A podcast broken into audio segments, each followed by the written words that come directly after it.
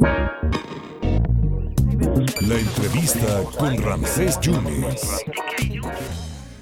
Bueno, la empresa Integral, usted sabe, es una empresa de riesgo político. Ya ha hecho su estudio, su estudio postelectoral, Integral de Consultores, donde han realizado un balance ¿no? de los resultados de las elecciones del pasado 5 de junio. Y nos decía aquí Jax Cost, que es el, consultor senior de, de, Integralia, que te agradezco, Jax, que nos tomen la llamada.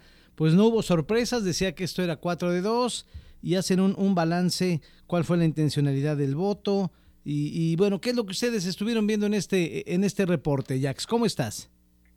Ramsés, qué gusto saludarte otra vez a ti y al auditorio. Pues nosotros observamos, como tú muy bien dices, que no hubo sorpresas. El marcador global, por así decirlo, es 4-2, cuatro estados para Morena, dos estados para la coalición va por México, pero creo que aquí es importante meter un matiz. Aquí se volvió a demostrar en este proceso electoral las dificultades que tiene la coalición Va por México para ser exitosa a nivel local.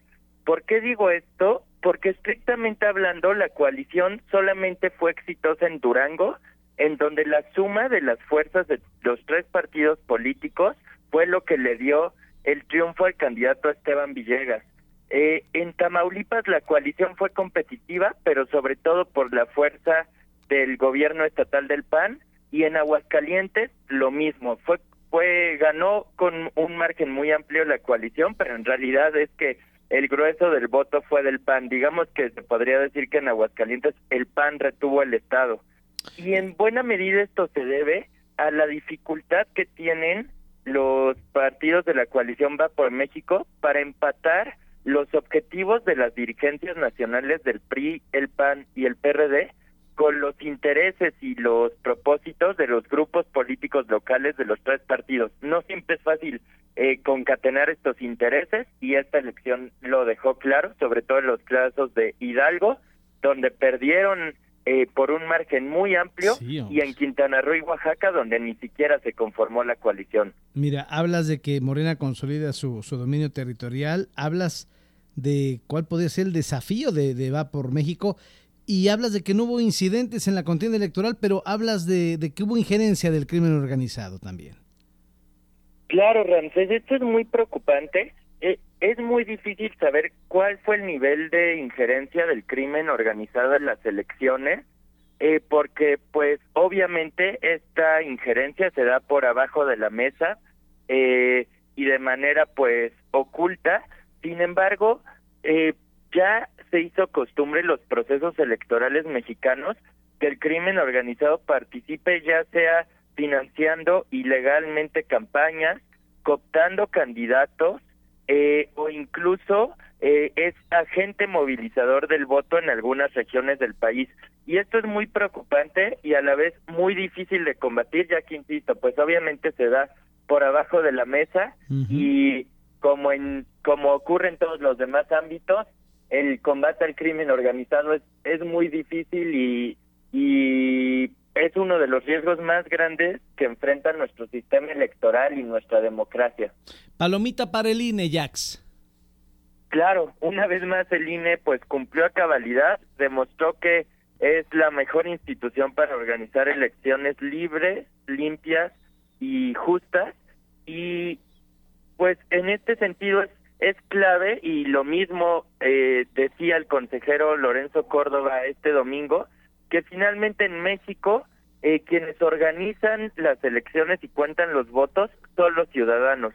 Por supuesto, bajo la guía y la conducción del INE, pero ayuda mucho que los ciudadanos eh, imparciales sean quienes cuentan los votos. En ese sentido, eh, pues reitero que, que la reforma electoral del presidente López Obrador que todavía sigue en la agenda eh, de gobierno es innecesaria en el sentido de que el INE ha demostrado su valía. Por supuesto que se pueden mejorar cosas del sistema electoral, pero creo que el INE debe seguir siendo la piedra angular de ese sistema. Eh, Jax, para cerrar, la participación por entidad federativa, hubo mucho abstencionismo y es raro porque normalmente cuando hay elecciones a la gobernatura la gente participa, pero Oaxaca no llegó ni al 40%, e, el Quintana Roo llegó al 40%, 46 en, en Aguascalientes, 47 en, en, Hidalgo, en Durango sí hubo un 50% de participación y un 53 y, y cachito en Tamaulipas. ¿A, ¿A, qué obedece eso, este Jax? Es un fenómeno eh, muy complejo y a la vez eh, global, no es exclusivo de México. Alrededor del mundo eh, observamos mucha decepción, mucha desilusión de los ciudadanos con la democracia y con los partidos políticos eh, tradicionales y en ese sentido la convocatoria a las urnas es muy modesta.